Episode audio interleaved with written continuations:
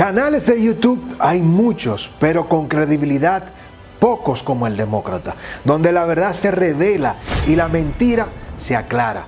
En el Demócrata asumimos el sagrado compromiso de quitarle la piel a las palabras y ofrecer la verdad desnuda, asumiendo un solo compromiso, y eres tú.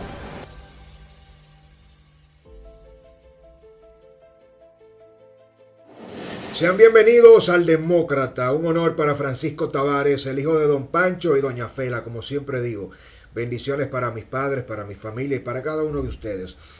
Llegó el momento, el día de la pastora Rosy Guzmán está ya en su nuevo domicilio, Najayo Mujeres.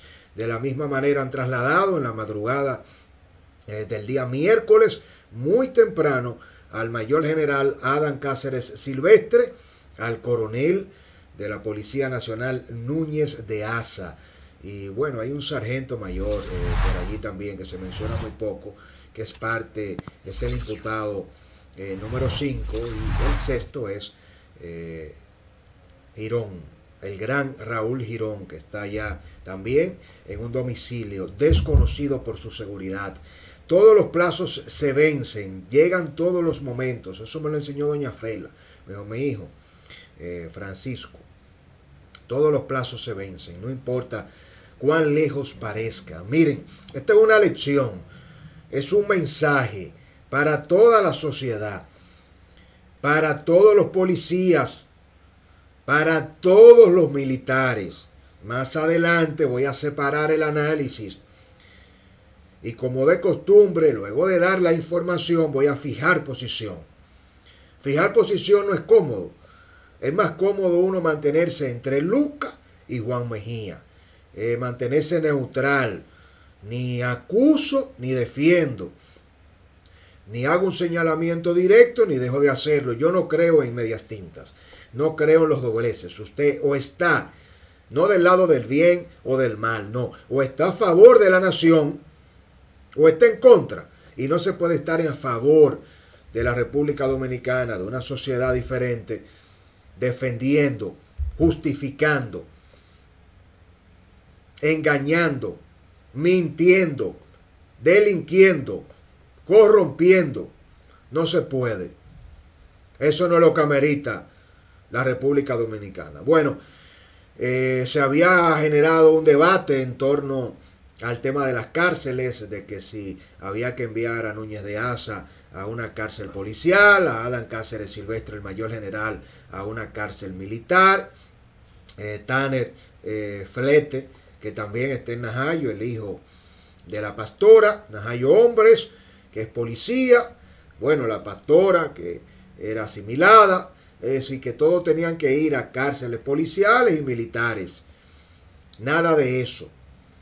Al final se ha materializado, se ha materializado el hecho. La noticia 5 de la madrugada, antes de que llegara la prensa, no hubo cobertura, no hubo, eh, si se quiere, el corredor que se creó con el traslado de los eh, imputados de la operación Antipulpo, Alexis, Francisco Pagán, Carmen Magalis, eso se televisó, de alguna u otra manera ahora se decidió, eh, fundamentalmente por materia de seguridad, estamos hablando de, de que el mayor general Adán Cáceres está activo. Hay muchos elementos claves y yo le voy a arrojar luz durante este análisis.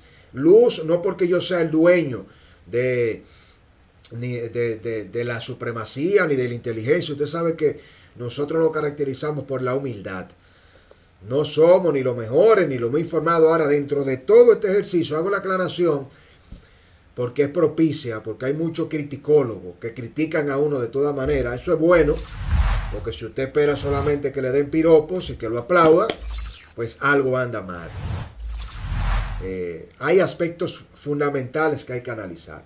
Vamos a analizar a continuación el tema de la cárcel civil y policial. ¿Por qué no? ¿Por qué sí? Si se decidió correctamente enviarlo a Najayo, hombres y mujeres, y por qué no enviarlos a cárceles militares y policiales. Vamos a hablar de un aspecto fundamental ¿Por qué el mayor general Adán Cáceres Silvestre sigue activo? Mucha gente, estoy leyendo, que tiene la preocupación y que hace el señalamiento con derecho de que hay que quitarle la ropa, hay que cancelarlo, hay que quitarle los honores a Núñez de Asa también, como coronel de la policía, a, eh, a todos. ¿Por qué siguen activos? ¿Y qué significa eso? ¿Qué implicaciones jurídicas tiene? Tanto para el proceso civil como al proceso militar. Se los voy a explicar. Otro aspecto clave en medio de todo esto son los demás imputados. ¿Cuándo vendrán los demás presos? De inmediato, a continuación, en la opinión del demócrata, inicio con estos tres aspectos, reiterándoles que ya Rosy Maybelín, Guzmán Sánchez está en Najayo Mujeres, Tanner Flete Guzmán, el coronel Núñez de Asa, el mayor general Adam Cáceres Silvestre y el sargento de la Armada. Están en Najayo hombres. Y Girón en domicilio desconocido. ¿Por qué se trasladaron en la madrugada sin cobertura de la prensa? Se los digo también a continuación.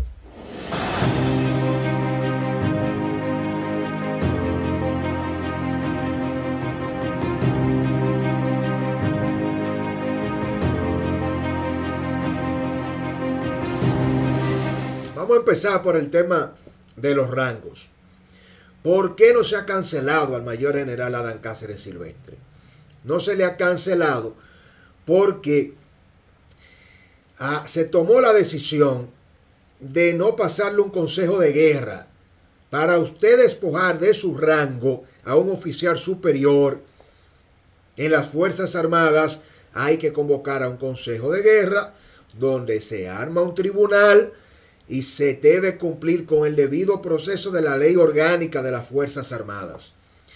Si ese proceso se activaba antes que el proceso penal, se iban a tener que presentar en gran medida un sinnúmero de las pruebas, de las mismas pruebas que se usaron para el expediente penal.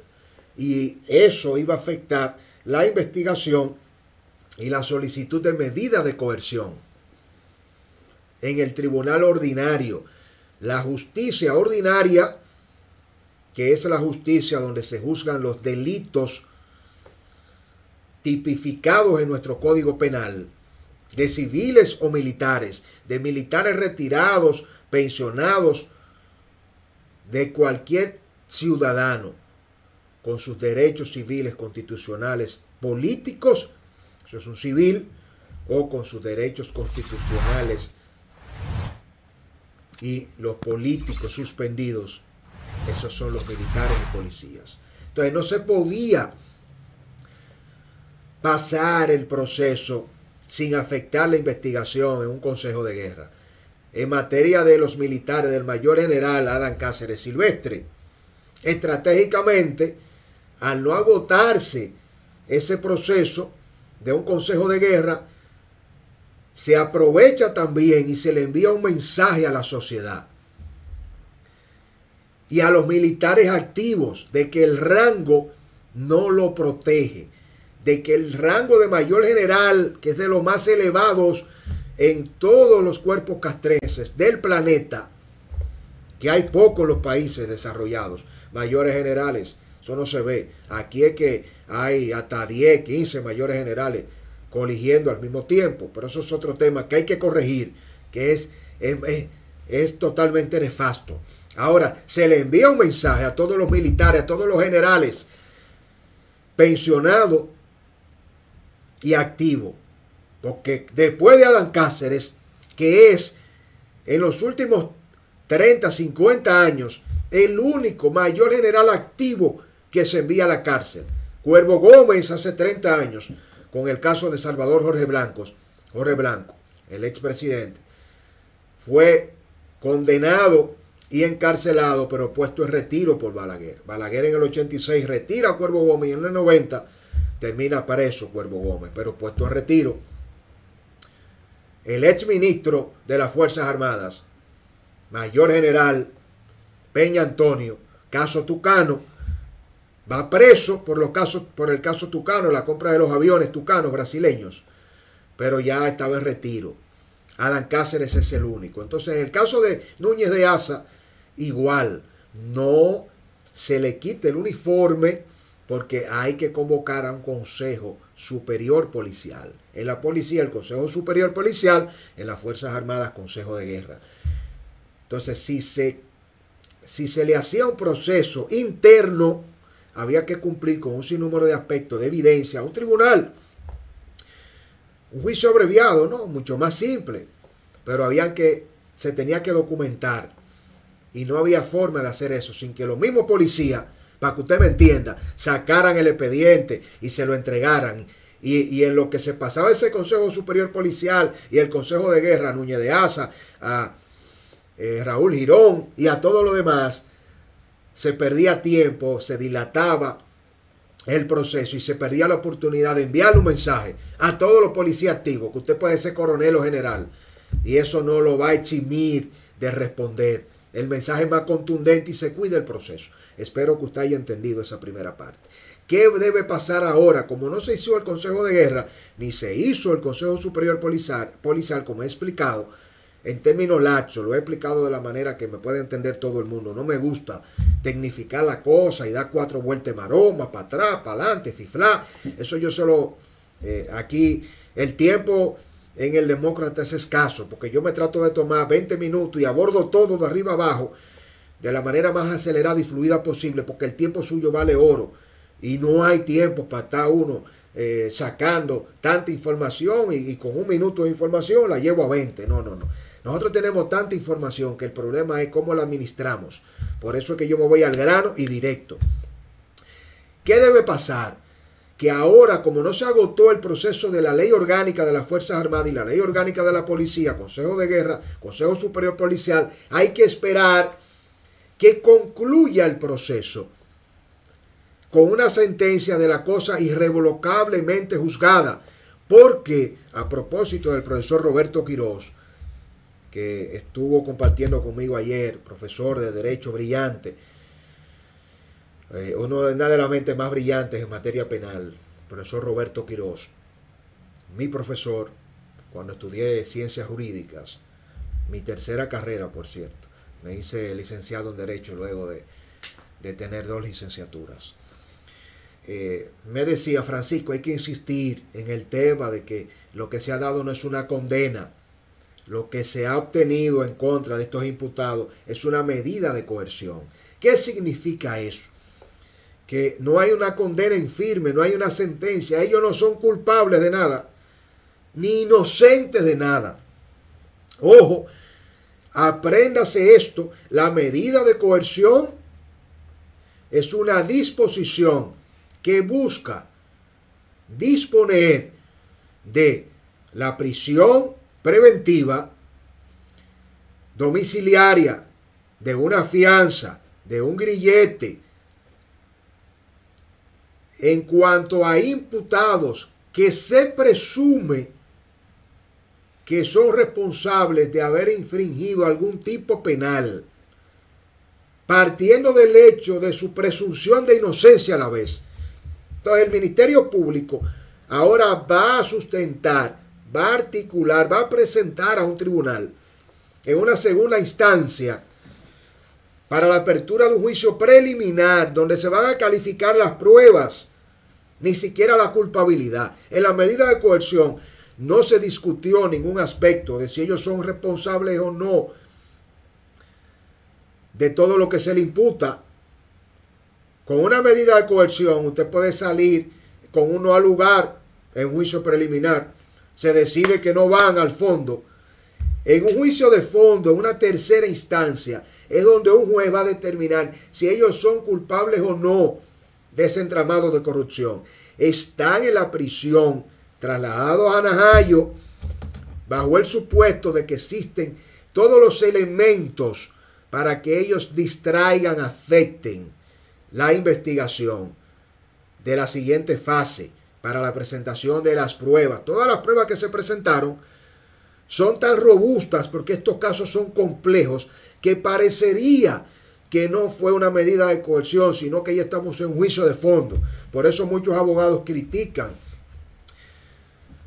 fuertemente el tema de Girón, de las declaraciones de Girón, porque eso es propio de un juicio de fondo. Aunque es propio de un juicio de fondo, por la complejidad del caso, de los actores, de que esto tiene un arraigo político que vincula a un expresidente, a Danilo Medina, es que se ha estructurado un expediente de más de 195 páginas. Pero no se le puede cancelar, ni se le pueden quitar los honores, ni los encomios, ni los rangos, ni al mayor general Adán Cáceres Silvestre, ni a Núñez de Asa, porque hay que esperar que un tribunal los condene en firme en el fondo. Y cuando se conozca el fondo, entonces viene un proceso en el que se puede apelar esa sentencia a través de la Suprema Corte de Justicia. Y la Suprema decide finalmente, en última instancia, si ratifica o varía o cambia algún aspecto de la sentencia. Eso es lo que establece nuestro Estado de Derecho y prepárese que eso se puede llevar más de dos a tres años. El caso de Odebrecht se empezó en el 2017, estamos en el 21 y se está conociendo el fondo. Y después que se conozca el fondo, que está a punto de pasar, ya, entonces eso se va a la Suprema y se objeta, la, la Suprema puede casar o no esa sentencia. Pero eso es otra cosa. Pero para que entiendan, en tres meses se le revisa la medida de coerción. Y puede ser que alguno de ellos, si un juez lo determina, se le varíe la medida y que se vaya para la calle. Pero yo no le estoy diciendo nada nuevo. O Rondón no estaba preso. Temo no estaba preso. Díaz Rúa no estaba preso. Caso Odebrecht, estaban presos. Los 14, de los 14 Fíjense que se sacaron del expediente a siete, se quedaron siete y de esos siete no hay ninguno en la cárcel. Tienen medida de coerción. La medida de coerción no es la privación de libertad. Puede ser de diferentes tipos, hasta una fianza, un grillete, presentación periódica. Esas son medidas de coerción. Es decir, que en tres meses el mayor general Adán Cáceres Silvestre y la pastora y Núñez de Asa y Tanner y el sargento, cualquiera de ellos puede estar libre y no significa que sea inocente. Así como están presos y no significa que sean culpables.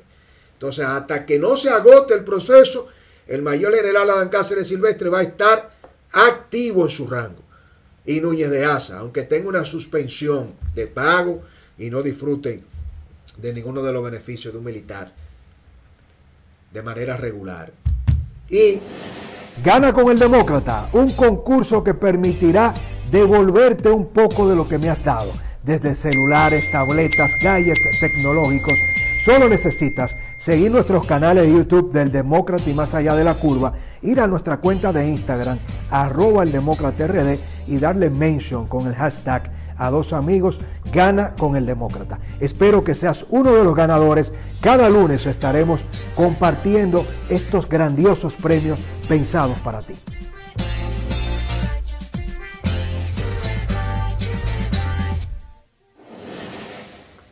El otro aspecto importante en este análisis que les prometí que iba a tocar es el tema de por qué no enviarlos al polvorín y a operaciones especiales.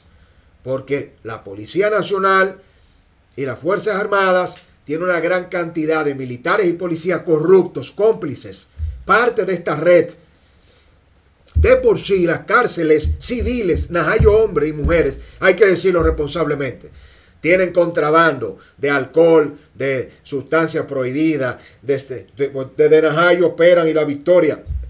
Señores, mafia de clonación de tarjeta, de chipero, los fraudes y la dirección de los crímenes y delitos en la actualidad se hacen desde Najayo y desde la Victoria. Imagínese usted, si eso es en esas cárceles del nuevo modelo penitenciario, imagínese lo que no pasaría mandando a Núñez de Asa y a Adán Cáceres Silvestre a cárceles policiales y militares.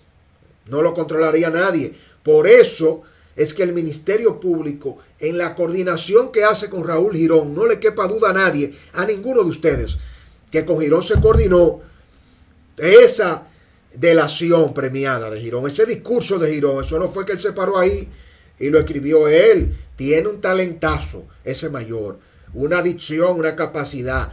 Manejó todo él el entramado, pero eso fue diseñado, orquestado, planificado por el Ministerio Público. Y no es malo.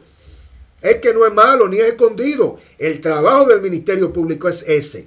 Y el trabajo de los abogados, eso, irresponsable, doble moral, tienen su derecho a coger su dinero, sí. Pero nosotros tenemos derecho de este lado de la opinión pública a decirle a ustedes que todos los casos no se cogen que no todos los casos son para todos los abogados, que usted tiene que decidir qué tipo de ciudadano, que usted no es abogado primero, usted es ciudadano, usted es padre, es esposo, es hijo y es un actor social. Los abogados aquí se han construido una fama y se han hecho multimillonarios y quieren después decirle a usted y a mí que son más serios que nosotros pueden tener dinero, pero cuando deciden ir a ir a hacer esos papelazos con esos delincuentes corruptos que han saqueado esta nación, no es verdad que se van a quedar con la moral de decirnos a nosotros como sociedad que son serios. No son serios nada. Son capaces de venderle su alma al diablo. Discúlpeme, al diablo se la venden el alma.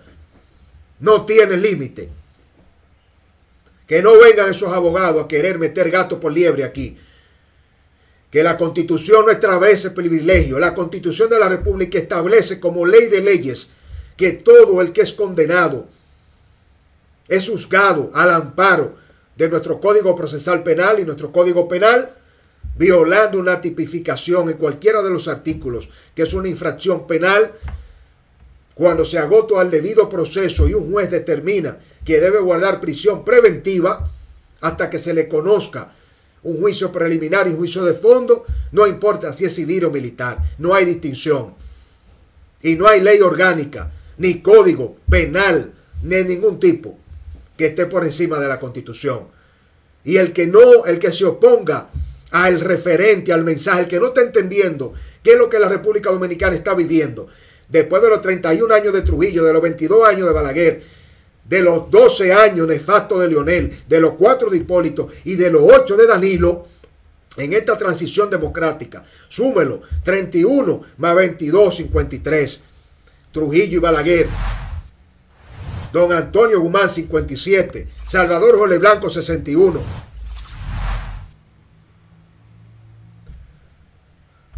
Leonel Fernández, con 12. 73 años.